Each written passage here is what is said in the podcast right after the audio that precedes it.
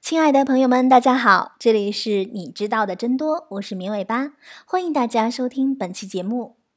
今天的节目，我们来开开心心的幻想一下，假如你有超能力，让世界上所有失踪的钱出现在你的钱箱里，会发生什么事情呢？首先，不管你是从哪里得到了这个给力的超能力，都需要先准备一个足够大的钱箱，因为失踪的钱真的是超级超级多啊。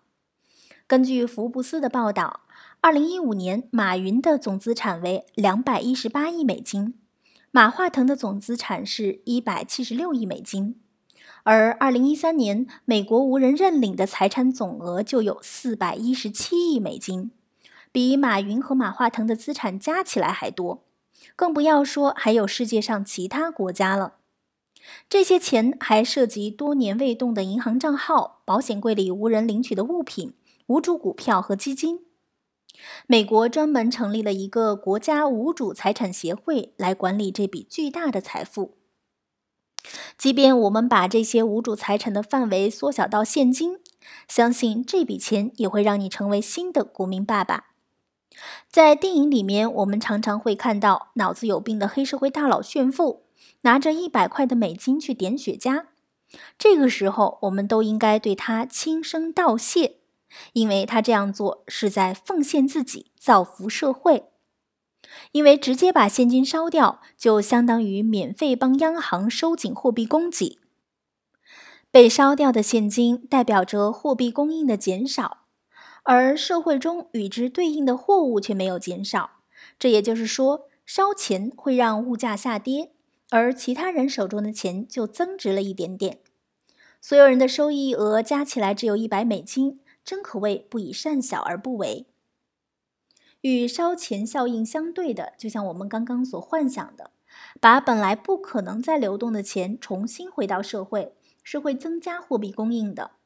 关于货币供应和通货膨胀的关系，学术界也还有一些争论。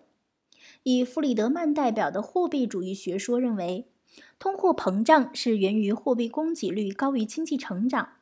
那么，在社会总生产不变的情况下，像我们幻想的那样，让世界上所有失踪的钱出现在自己的钱箱里，这样突然大量增加货币供应是一定会带来通货膨胀的。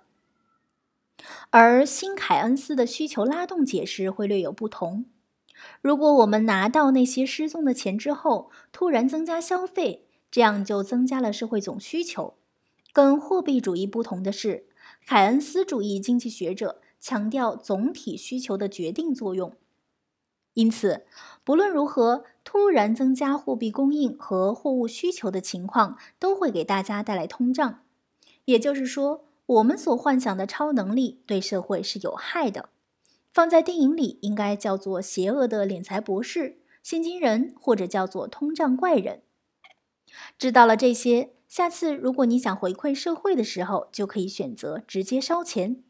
不过记得找个没有熟人的地方哦。好的，以上就是本期节目的所有内容了，感谢大家的收听。如果你需要了解节目的文字内容，可以关注“绵尾巴”的微信公众号，直接搜索“绵尾巴”三个字的全拼 “m i a n w e i b a” 就能找到了。也欢迎大家提出你宝贵的意见和建议。下期节目我们再见吧，拜拜。